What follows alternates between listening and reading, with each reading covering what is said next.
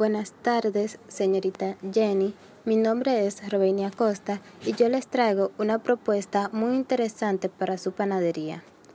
Yo propongo que se hagan una variedad de catálogos o fichas donde se incluya dirección, correo electrónico y teléfono para que se les regalen a las personas de distintos lugares y esto además beneficiará mucho a la empresa ya que tendrá un mayor número de clientes y su empresa será aún más reconocida por las personas que habitan en distintas ciudades, distintos países o distintos continentes.